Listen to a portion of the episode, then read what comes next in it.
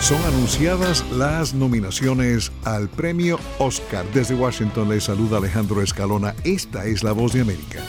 Justo al finalizar esta emisión pregrabada de Buenos Días América hoy martes, es decir, en un par de minutos, serán anunciados los postulados al Oscar. Entre ellos serán nominados actores y películas que han sido reconocidos y otros que han sido pasados por alto en otras ceremonias durante esta temporada de galardones de Hollywood, la cual culminará en marzo con la entrega del Oscar de la Academia. Durante las próximas semanas estaremos hablando de los nominados. La ceremonia del máximo galardón de Hollywood será el domingo 10 de marzo.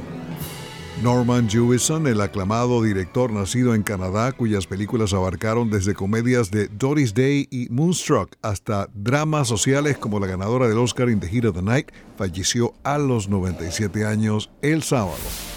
Jewison fue nominado tres veces al Oscar y en 1999 recibió un premio de la Academia por su trayectoria.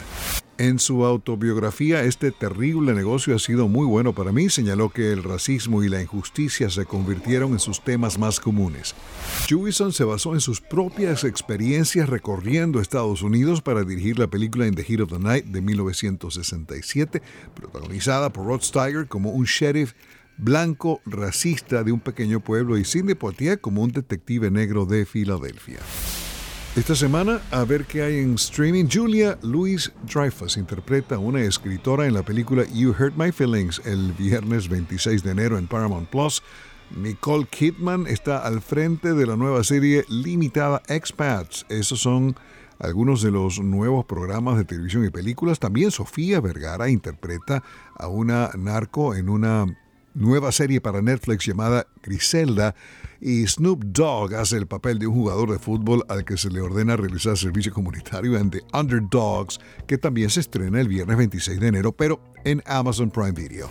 Así pues que estaremos hablando de los actores, actrices, películas, etcétera, nominados al Oscar durante las próximas semanas. Les recordamos que en marzo es la entrega del máximo galardón de Hollywood. Voz de América Radio, entretenimiento. Estas son las noticias del espectáculo.